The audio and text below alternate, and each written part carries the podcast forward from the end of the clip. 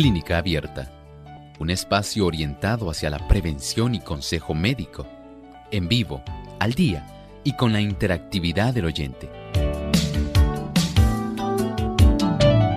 Clínica Abierta, poniendo al doctor a su alcance para un diálogo claro y honesto, porque nos importa su bienestar y salud.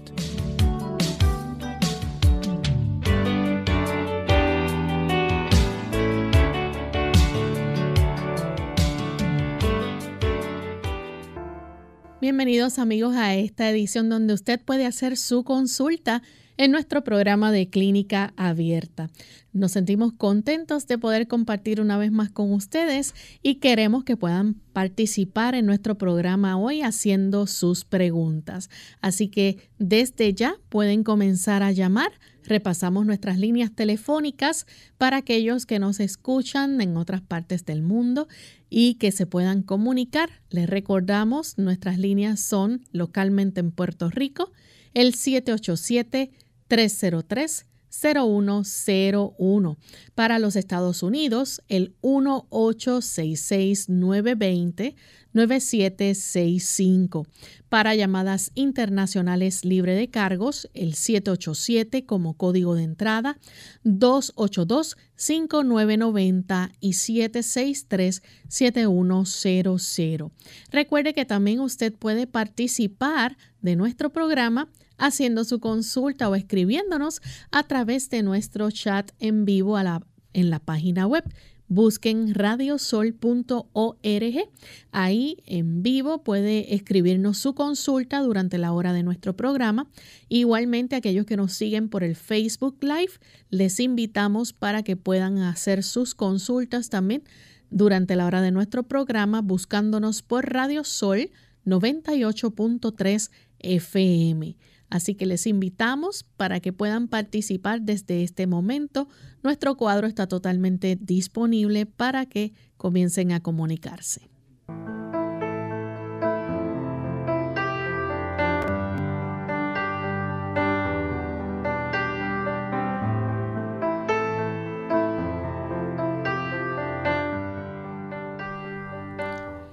Agradecemos la sintonía que nos brindan todos y esperamos que juntos podamos disfrutar del programa que tenemos en el día de hoy, donde ustedes estarán participando haciendo sus consultas.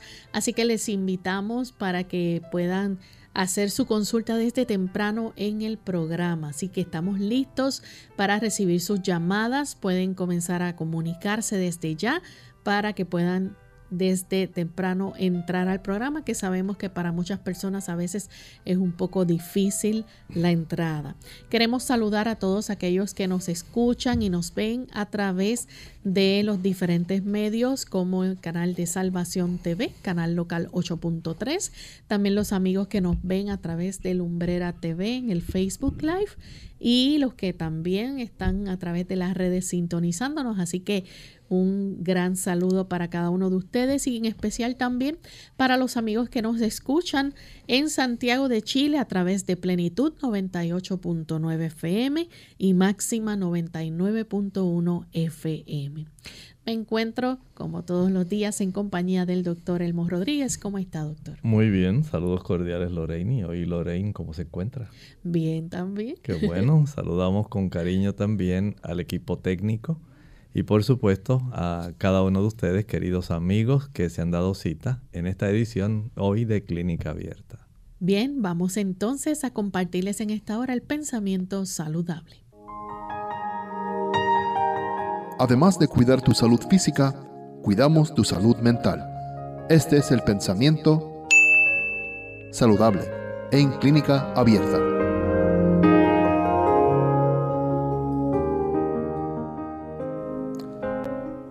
Muy íntima es la relación entre la mente y el cuerpo.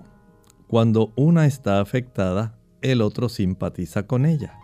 La condición de la mente influye en la salud mucho más de lo que generalmente se cree.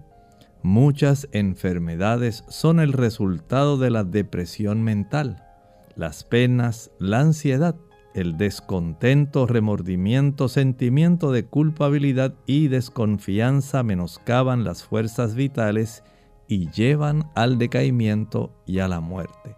¿Cuánto influye en nuestra salud, nuestro estado de ánimo? Y ese estado de ánimo, por supuesto, está dado de acuerdo a nuestra reacción a nuestro entorno. Cómo nosotros tenemos esas herramientas para poder enfrentar la adversidad, la dificultad. Cómo nosotros podemos enfrentar el estrés, la ansiedad, el remordimiento, el descontento, las situaciones difíciles que diariamente hostigan al ser humano. Podemos tener la paz de Dios en nuestro corazón. No quiere decir que estaremos exentos de problemas, de dificultades. Sencillamente cuando el Señor está a nuestro lado, nuestra vida está llena de una forma distinta de entender la vida hay paz porque el Señor ha prometido paz, paz a pesar de la adversidad, paz a pesar de los problemas, paz a pesar de las dificultades. Y cuando tenemos la certeza de que nuestro amante Padre Celestial nos guía, nos dirige, nos acompaña en cada momento de nuestra vida, podemos ver cómo hay una forma diferente, una óptica distinta de cómo visualizamos las cosas y cómo reaccionamos a ellas.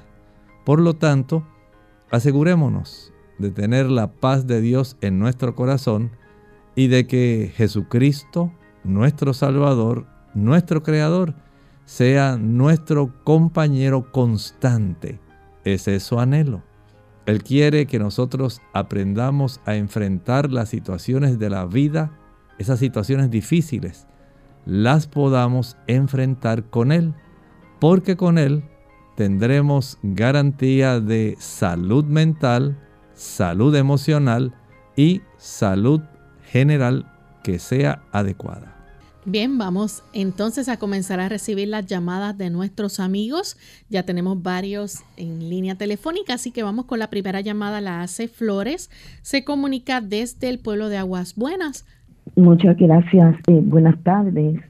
Es que quiero preguntarle al médico porque mi nena tiene el cerebro inflamado, le da mucho dolor de cabeza y me dicen también que tiene los, lo que llaman los glóbulos blancos muy alto que él me recomienda por lo menos que el dolor de cabeza pese un poco. Hay formas sencillas de poder aliviar el dolor de cabeza. Una cosa es que la sangre de ella, en este caso, esté espesa a consecuencia, número uno, de esa elevación de glóbulos blancos, que no sabemos la causa. No sabemos si hay alguna situación infecciosa que esté facilitando esto.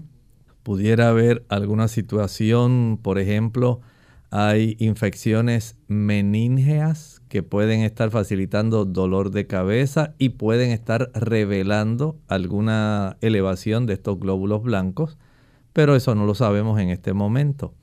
No sabemos si hay alguna otra, algún otro tipo de infección cuya toxina de esa bacteria principalmente al ser vertida en la sangre pueda generar en el sistema nervioso serios dolores de cabeza. Ese conocimiento en este momento tampoco lo tengo.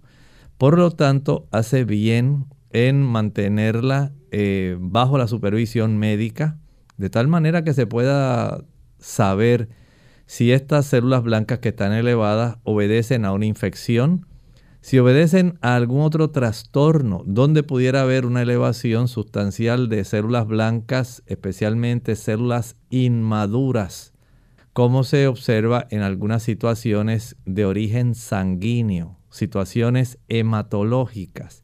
Y eso hay que estar muy atento a este tipo de situación. Pero el dolor de cabeza no sabemos si es un dolor migrañoso, si ya esto ha venido previo al desarrollo de la elevación de los glóbulos blancos, si hay alguna relación con elevación de la presión arterial, si es porque tiene la cantidad de sodio elevado en su sangre, si estas situaciones diversas, ¿verdad?, pudieran eh, estar emparentadas una con la otra, pudiera esto ser parte del cuadro clínico de una condición que en este momento no se ha identificado. Pero por lo menos vamos a dar algunos lineamientos generales. Si quieres reducir dolor de cabeza, asegúrese de que no está usando productos que tengan cafeína. Evite el café, evite el chocolate en todas sus formas. Evite también el uso de la cafeína que se encuentra en el té, en el té verde, no es el té de guanábana, ni el té de manzanilla, ni el té de naranjo. Estoy hablando del té verde, ese que sustituye al café. El uso también de algunos productos que se utilizan eh, para mantener la fuerza, la energía. Y a veces que las personas las utilizan para bajar peso que contienen mucha cafeína, también pueden estar colaborando en este proceso del dolor de cabeza. Lo más sencillo que puede hacer para ayudar en el dolor de cabeza, la aplicación de una bolsa de hielo en la cabeza, al mismo tiempo que sumerge los pies hasta la profundidad del tobillo en el agua más caliente que tolere sin que se vaya a quemar sus pies. Recuerde, bolsa de hielo sobre la cabeza, al mismo tiempo que sumergimos los pies en el agua más caliente que tolere sin que se vaya a quemar por unos 10 a 12 minutos. Esto ayuda a desviar la congestión sanguínea de la cabeza, la envía hacia la zona de los pies, aliviando la situación de la cefalea que tiene. Pero recuerde que no sabemos si hay una íntima relación entre ese dolor de cabeza y la elevación de los glóbulos blancos o si son dos situaciones separadas, pero ambas ameritan que ella pueda ser evaluada por un médico. Tenemos entonces a Méndez que llama de San Sebastián, Puerto Rico. Adelante, Méndez. ¿Cuál sería su pregunta? que Dios te bendiga. Que al doctor también. ¿Puedes repetirnos la pregunta otra vez, por favor? Bueno, le recordamos a los amigos que están en línea esperando que pueden realizar una sola consulta por llamada para brindar a otros la oportunidad de participar. Aquellos que nos están escuchando, que están en otros países, recuerden mantenerse escuchando por el teléfono y una vez hagan la pregunta, entonces escuchan la contestación a través de la radio. Hello. Hello, ¿sí? ¿Con quién hablamos? Mira, este, pues no sé, ¿cómo se dice? Mi esposo que te llamó y dice que lo he visto 10 días médicos y ninguno le ha hecho nada porque no tiene fuerza en las piernas. No tiene fuerza en las piernas. Como los músculos, no sé, porque sale todo bien. ¿Cómo no? Muchas gracias por la consulta. Mire, sería útil el que se pudiera hacer una consulta con un neurólogo hay que identificar si hay un problema de origen nervioso en sí o de la unión de la placa neuromuscular o si hubiera sencillamente un problema que sea de origen muscular puramente hablando. O sea que tenemos tres áreas que hay que indagar. Una situación de nervios que pudiera provenir, digamos, de la espina dorsal.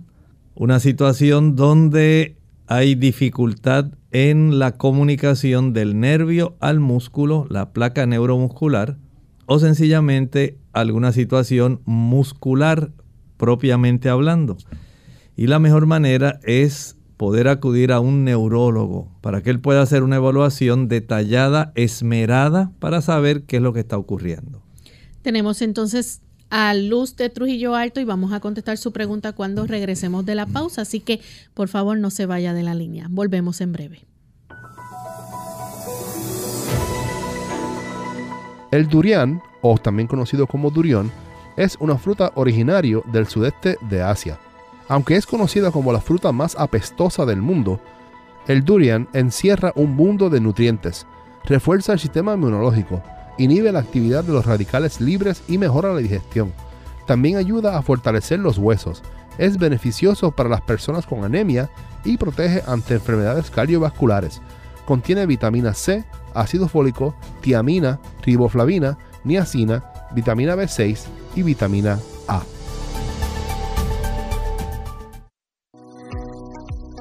Hola.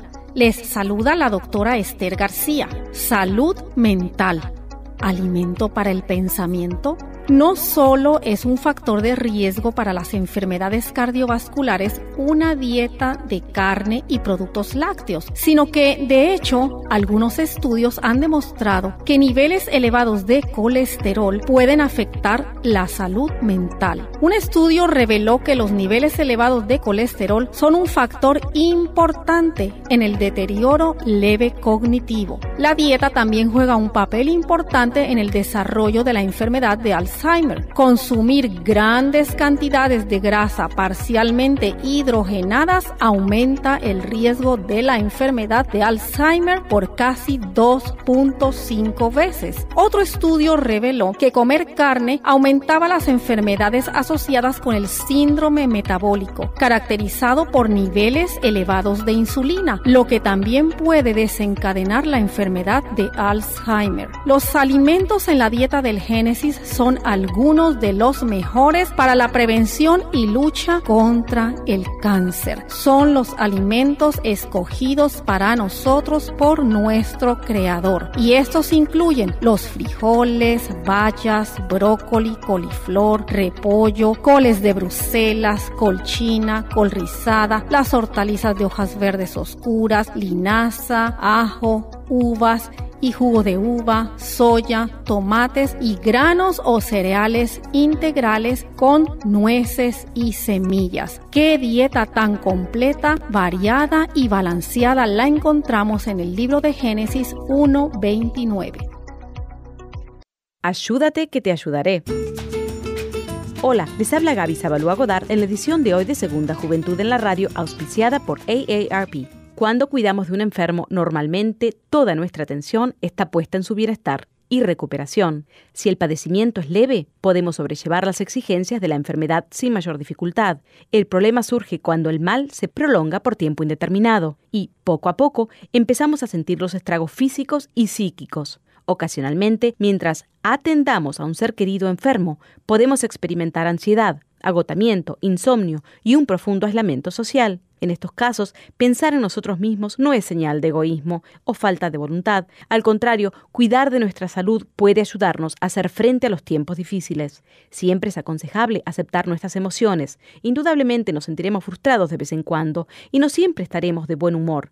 Pero si ventilamos relacionalmente nuestros sentimientos, inclusive con nuestro ser querido enfermo, podemos manejar y reducir nuestro nivel de tensión. Busquemos ayuda, no podemos hacerlo solos. En la medida de lo posible, solicitemos asistencia de familiares y amigos, y cada vez que alguien nos ofrezca ayuda, no vacilemos ni un segundo en aceptarla. El patrocinio de AARP hace posible nuestro programa. Para más información, visite www.aarpsegundajuventud.org www.aarpsegundajuventud.org.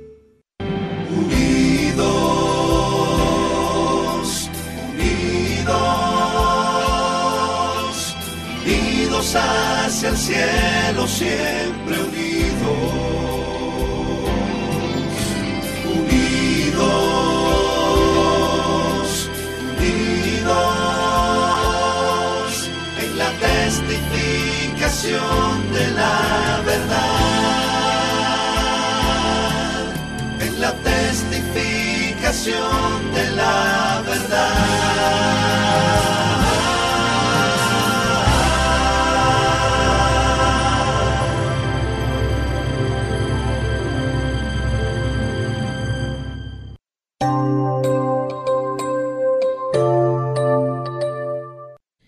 Ya estamos de vuelta en Clínica Abierta, amigos. Continuamos contestando sus consultas. Tenemos entonces a Luz desde Trujillo Alto. Adelante, Luz, con la pregunta.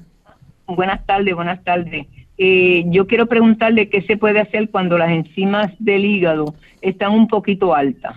Bueno, lo primero es asegurarse de saber si hay algún proceso que esté causando inflamación en el hígado. Por ejemplo, el alcohol produce esa elevación. También ocurre cuando las personas están desarrollando de una manera lenta el proceso que desarrolla el hígado graso. También cuando se está desarrollando hepatitis. El uso de medicamentos también puede colaborar en esto. Entonces hay que indagar primero para poder detectar si evitando el estímulo que facilita el proceso inflamatorio se puede corregir. Tenemos entonces a Margarita.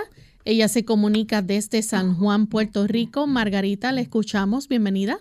Sí, muy buenos días. Dios los bendiga. Buen día. hermoso programa. Gracias. Es que tengo una un vecinito que está hospitalizado hace un mes y medio en el hospital del niño.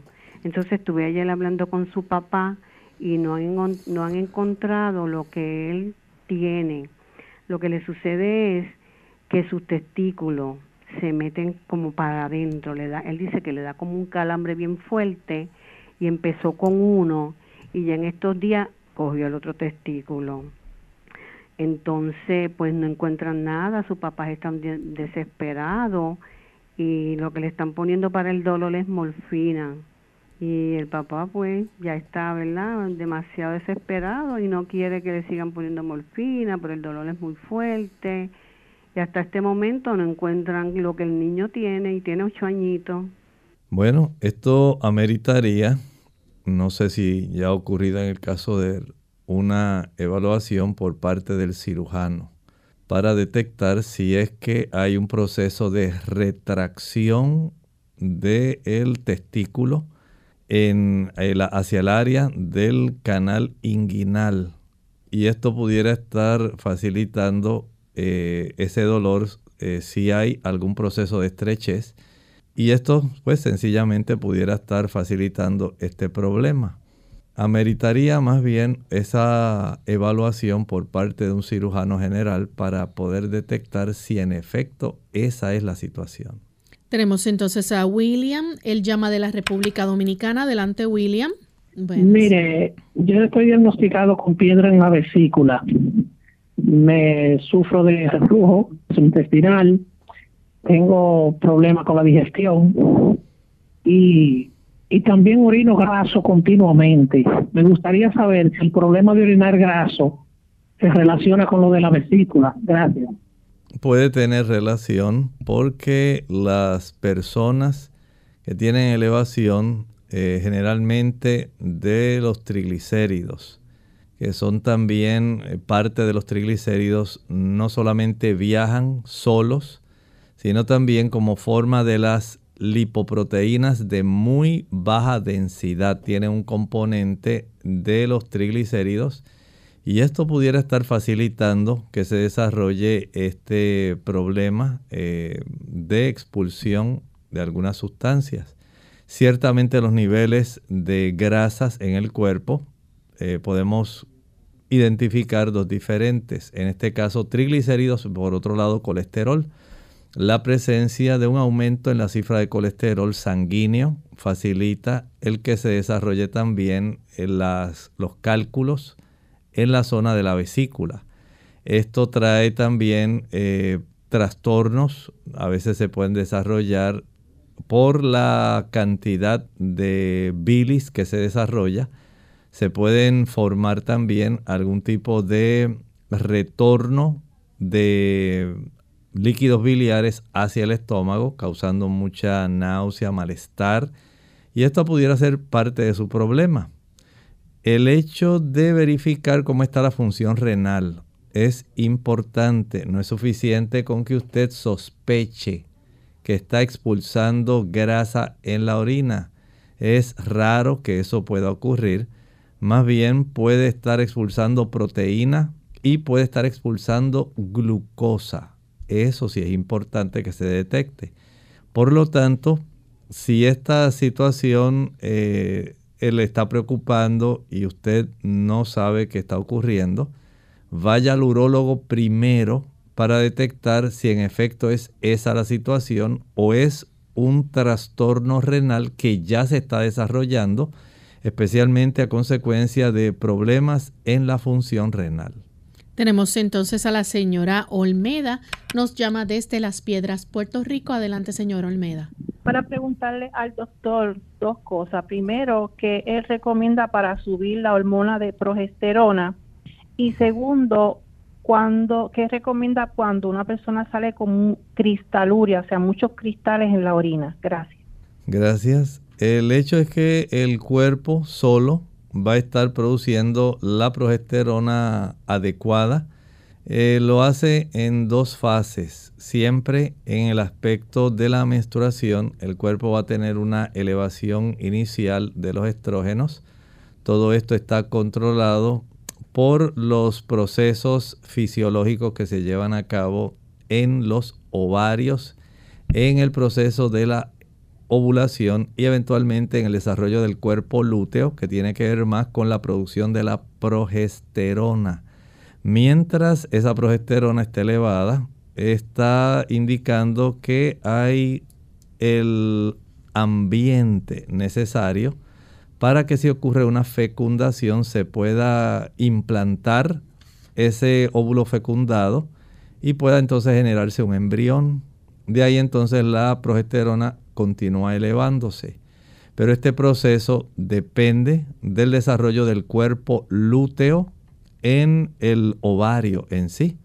En las damas pudiera haber una situación eh, en algunas damas embarazadas donde hubiera una reducción de esta cifra, entonces ya estos son cosas que deben ser atendidas por el ginecólogo. Él es el que le puede decir la cantidad de progesterona que debe usar y si es necesaria utilizarla, de tal forma que usted se le deba atender adecuadamente. Tenemos entonces a Ana Iris de la República Dominicana. Adelante, Ana Iris. Buenos días. ¿Me escucha? Sí, bienvenida. Eh, déjeme felicitar al elenco de Clínica Abierta por ese excelente programa. Doctor, mi situación es la siguiente. A mí me diagnosticaron atrofia del nervio óptico por, por una supuesta esclerosis múltiple. Yo anduve todos los médicos convencionales, pero ninguno me da esperanza usted por ir a un médico naturalista. El médico naturalista me recetó eh, unas cuantas pastillas, entre ellas está la, la vitamina C, la ginkgo biloba, eh, visión óptima, glucosamina, vitamina A, eh, ácido fólico y y toda esa pastilla, él me dijo que yo me la tengo que beber durante el, día entero.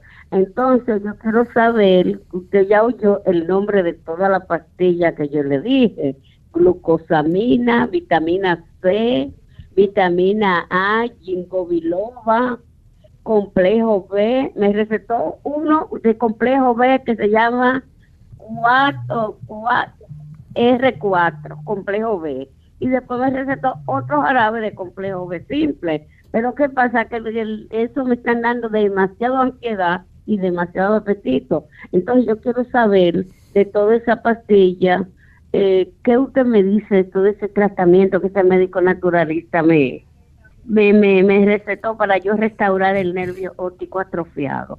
La voy a escuchar por la radio. Mire, todo tiene un límite y en este caso depende de cuánto es el proceso de atrofia. Si esa atrofia está completa, que ya usted no tiene visión, lamentablemente no va a tener el beneficio que usted espera con el uso de los productos que le están recetando. Ese proceso eh, básicamente no facilita que se pueda restaurar como era anteriormente porque ya sufrió un proceso de atrofia en general, ¿verdad? Para ese nervio específicamente. Lo que hay que hacer es tratar de evitar que el otro nervio óptico, el de su otro ojo que está funcionante, se pueda desarrollar y por supuesto eh, tiene el antecedente de la esclerosis múltiple. En esa situación donde se pierde la baila de mielina es una cubierta que facilita y capacita al nervio para que ese nervio pueda eh, enviar las señales eléctricas que se captan en el nervio óptico en dirección del cerebelo, de la zona posterior, perdón, del cerebro, en la zona occipital.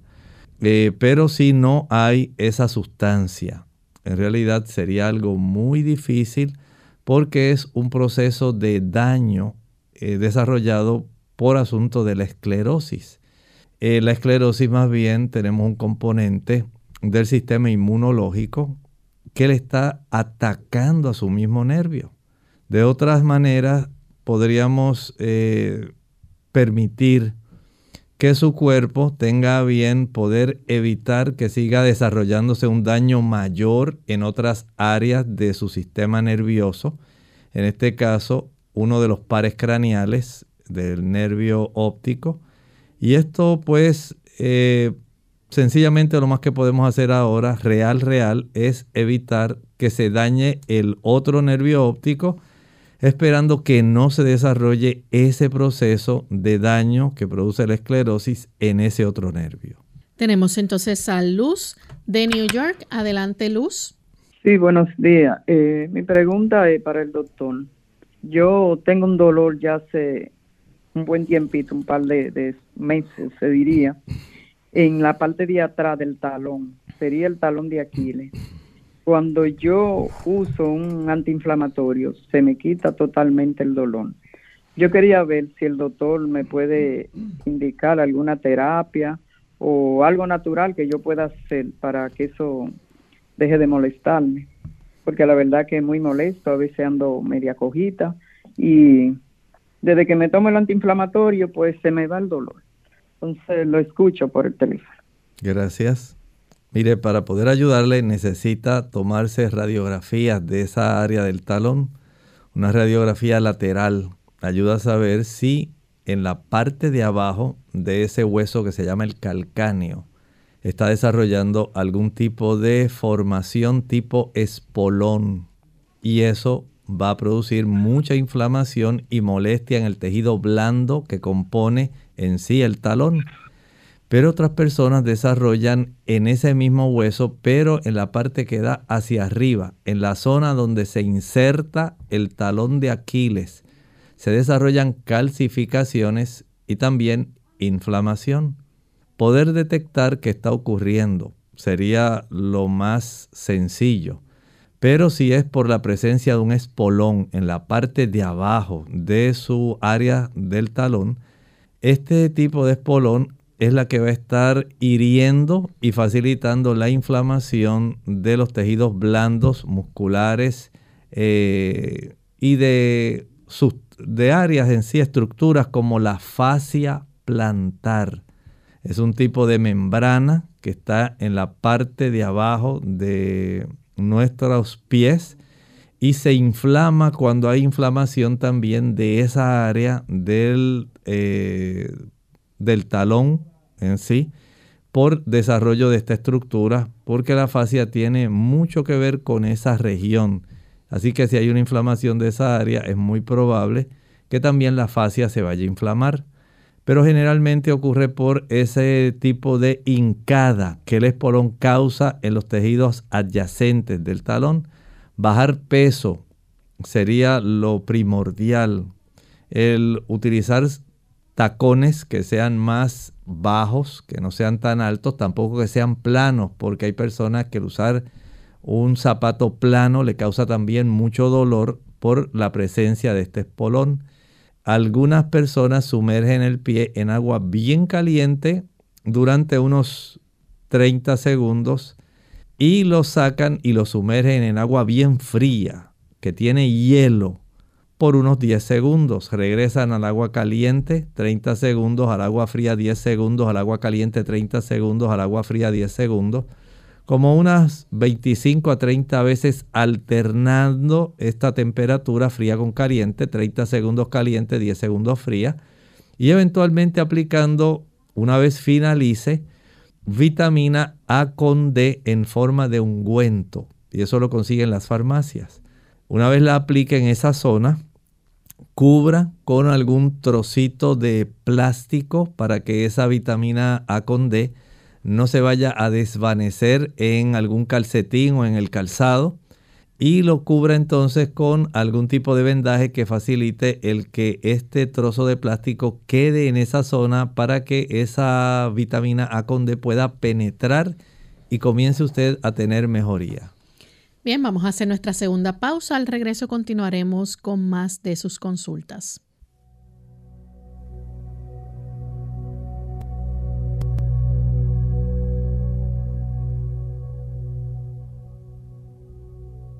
Lobos vestidos de ovejas. Hablemos de abuso. A veces pensamos en un abusador como un extraño que salta por una ventana o que se acerca a una persona en un callejón oscuro. Pero el abuso ocurre cuando una persona usa del poder o de su influencia para aprovecharse de una persona vulnerable. El impacto del abuso siempre es grande, pero el impacto se multiplica cuando lo perpetra una de las ovejas, es decir, una persona que se dice ser seguidor de Jesús. Ya seas la víctima, el abusador o el espectador, Jesús, nuestro buen pastor, puede sanar tus heridas físicas y emocionales alimentarte espiritualmente y darte paz. Es importante, por lo tanto, que sepamos que la forma en que respondemos tanto al abusador como al abusado marca una gran diferencia en el nivel de curación que experimenta cada uno. Escucha con tu corazón. Lo más importante que podemos hacer cuando una persona ha sido abusada es escuchar atentamente su historia. Di no al abuso, no te calles.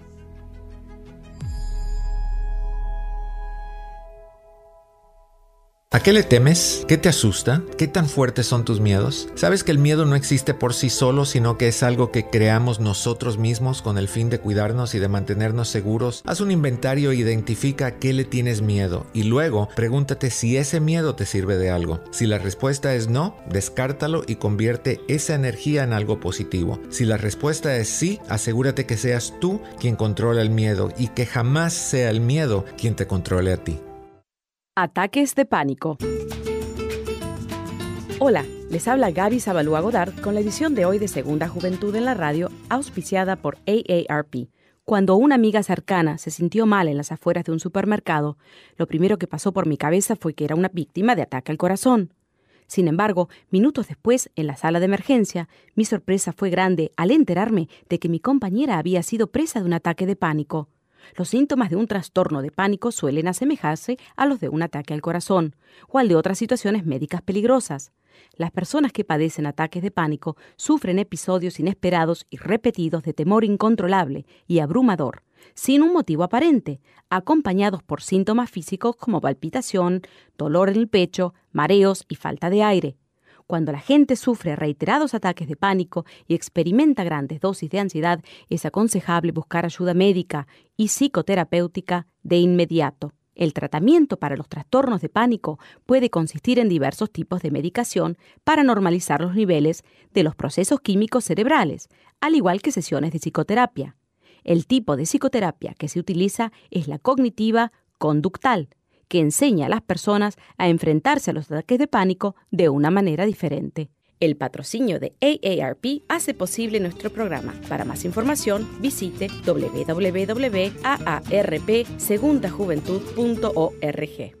Clínica Abierta. Ya estamos de regreso en Clínica Abierta, amigos, y continuamos compartiendo más de sus consultas. Tenemos entonces eh, una consulta a través del chat tenemos a Nashley.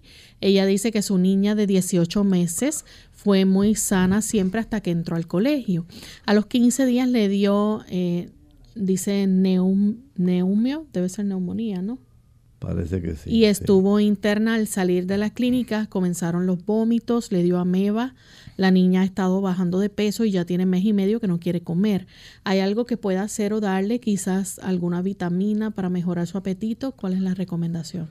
Bueno, en realidad debe ser tratada para la amibiasis. Mientras esto no mejore, la niña no va a tener en realidad una mejoría significativa. Y dado que estuvo eh, recibiendo tratamiento para lo que entendemos una neumonía, eh, es necesario también el uso de algunos tipos de probióticos, lactobacilos, bifidobacterias, que puedan ayudar a restaurar e, ese equilibrio bacteriano y dado que ahora tenemos la presencia de esta ameba, hay que trabajarla, hay que tratarla en sí.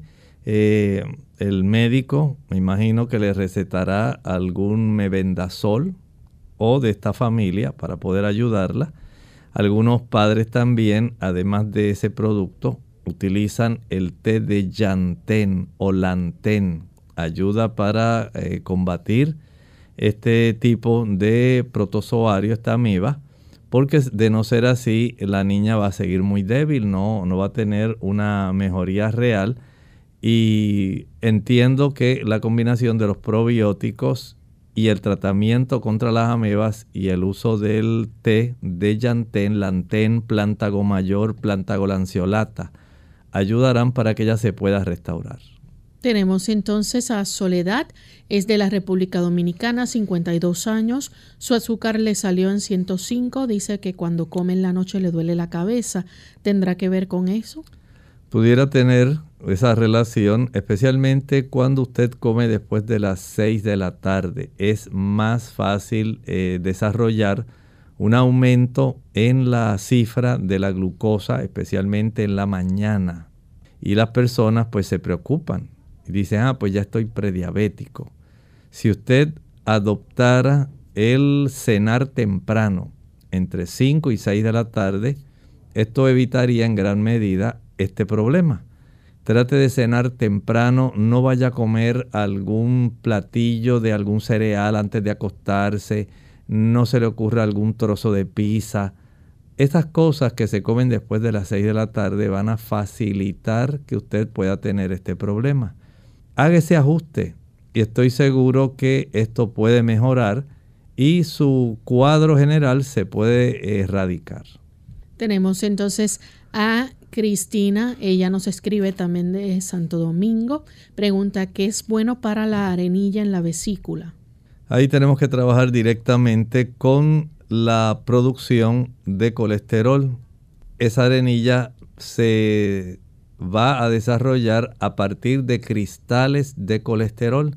Si queremos evitar esa arenilla, evite el consumo de leche, mantequilla, queso, huevo y carne. No importa sea carne blanca, carne roja, pescado, evítelo. De esta manera, usted solamente va a producir el colesterol necesario para las funciones de su cuerpo. No va a producir exceso de colesterol su exceso está dado por la cantidad que usted produce normalmente más la cantidad que, que viene, que procede directamente de los alimentos que consume. Al consumir leche, mantequilla, queso, carne, huevo, usted le añade más colesterol al que su hígado produce. Ese exceso va a facilitar el desarrollo de cristales de colesterol que son los que dan lugar al desarrollo de la arenilla, que eventualmente va a dar lugar al desarrollo de cálculos en la zona de la vesícula. Eso se puede evitar si tan solo usted adopta una alimentación que sea vegetariana libre de colesterol exógeno, de ese colesterol que viene de fuentes alimentarias. Tenemos entonces a Elena Ramírez de la República Dominicana. Dice, eh, que escuchó en una de las cápsulas de salud sobre el jugo de un limón en dos vasos de agua para desintoxicar.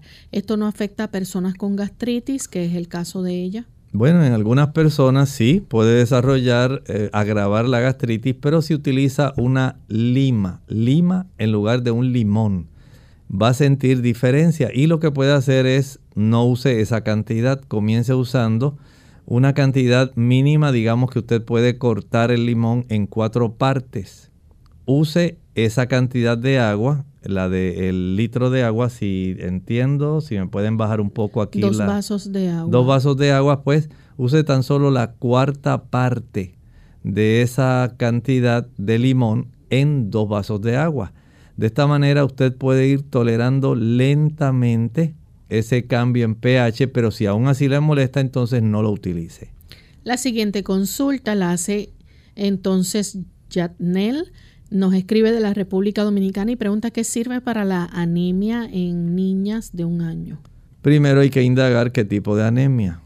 Hay anemias que son básicamente genéticas, como algunas que hemos hablado, las talasemias, eh, y otras anemias que son muy frecuentes, donde la persona, a consecuencia de ser un trastorno genético, especialmente anemias que son hemolíticas, van a desarrollar problemas en esta reducción de hemoglobina y de glóbulos rojos.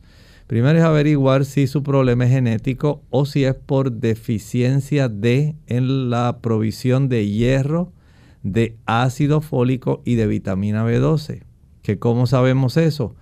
Con un contaje sanguíneo completo, donde especifique el hematocrito, la cantidad de glóbulos rojos, la cantidad de hemoglobina, el volumen corpuscular la hemoglobina corpuscular y el hematocrito corpuscular.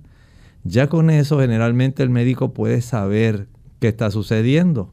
Luego, si todo eso se revela adecuadamente, se ordenan hacer pruebas para saber cuánta es la cantidad de hierro, si es por deficiencia de hierro, que está circulando, cuánto hay hierro eh, combinado con proteínas, cuánto hierro se absorbe cuánto hierro se transporta.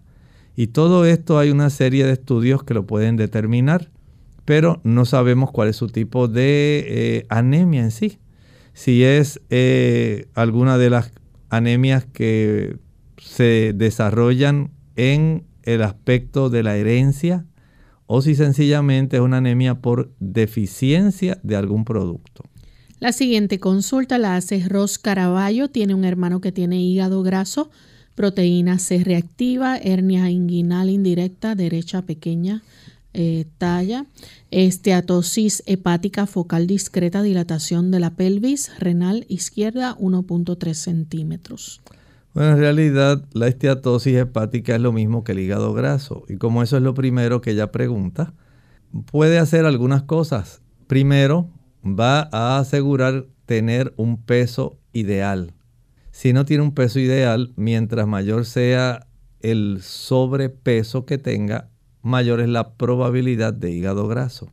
Segundo, debe verificar la cifra de triglicéridos en sangre. Tercero, debe verificar la cifra de azúcar en sangre. Cuarto, si es una persona que toma alcohol, debe dejar de tomar alcohol. Esto es muy importante. El alcohol tiene mucho que ver, aunque sea cerveza o la situación que sea, eh, ron o cualquier otro tipo de sustancia, whisky. Ese tipo de eh, situación va a facilitar que esto se siga desarrollando. Una vez esto se identifica y se comienzan a corregir, entonces hay que darle seguimiento. Hay que verificar si a consecuencia de esa esteatosis hepática o hígado graso ya se ha desarrollado un proceso inflamatorio hepático. Hay que vigilar las pruebas de función hepática, cómo están. Y nuevamente repetir un sonograma eh, abdominal, un ultrasonido hepático, casi siempre al lapso de ocho meses o un año si se han corregido las razones que presenté hace un momento. Tenemos entonces a Mardilia Castro. Ella dice que su hermana tiene mucha tos, está sintiendo un dolor en la garganta, en el pecho, tiene siete meses de embarazo, si le puede ayudar con alguna receta natural. Claro, hay algunos productos sencillos que pueden beneficiarla. En este caso, lo más sencillo, puede utilizar un poco de pulpa de sábila, digamos unas dos onzas, no una taza completa, sino dos onzas. Una taza completa de jugo de limón puro y una cebolla morada completa, finamente picada.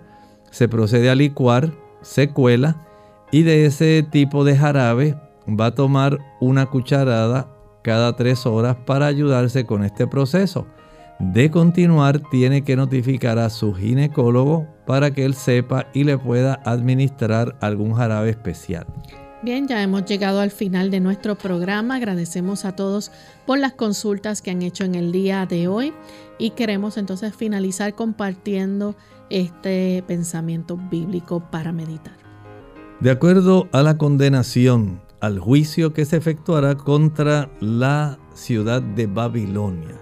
Estamos hablando de una entidad que es esencialmente de índole religiosa, porque hay una combinación del protestantismo apóstata con las religiones animistas espiritistas y liderado todo por el tipo de catolicismo romano, el papado.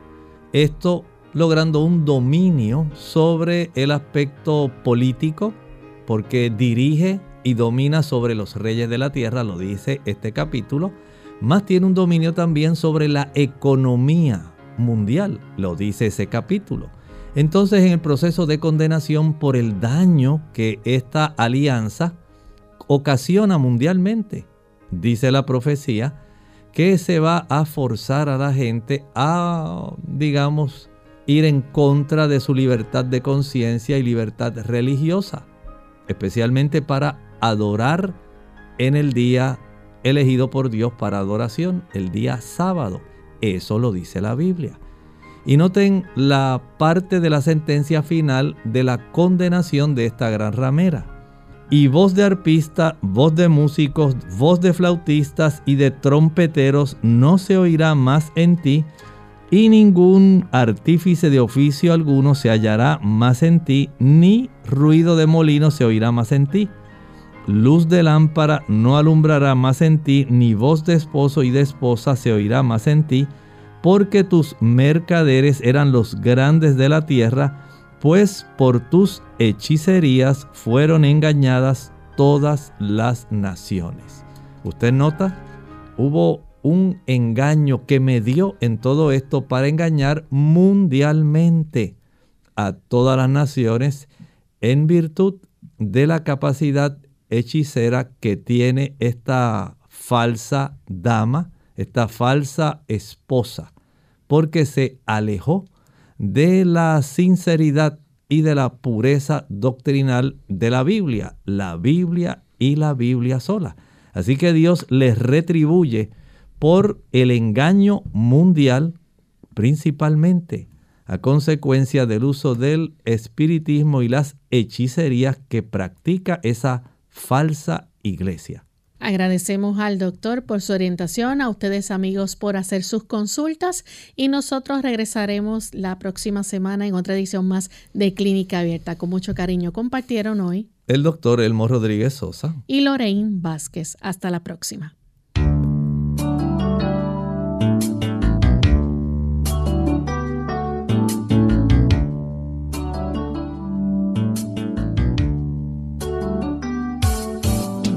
Clínica Abierta.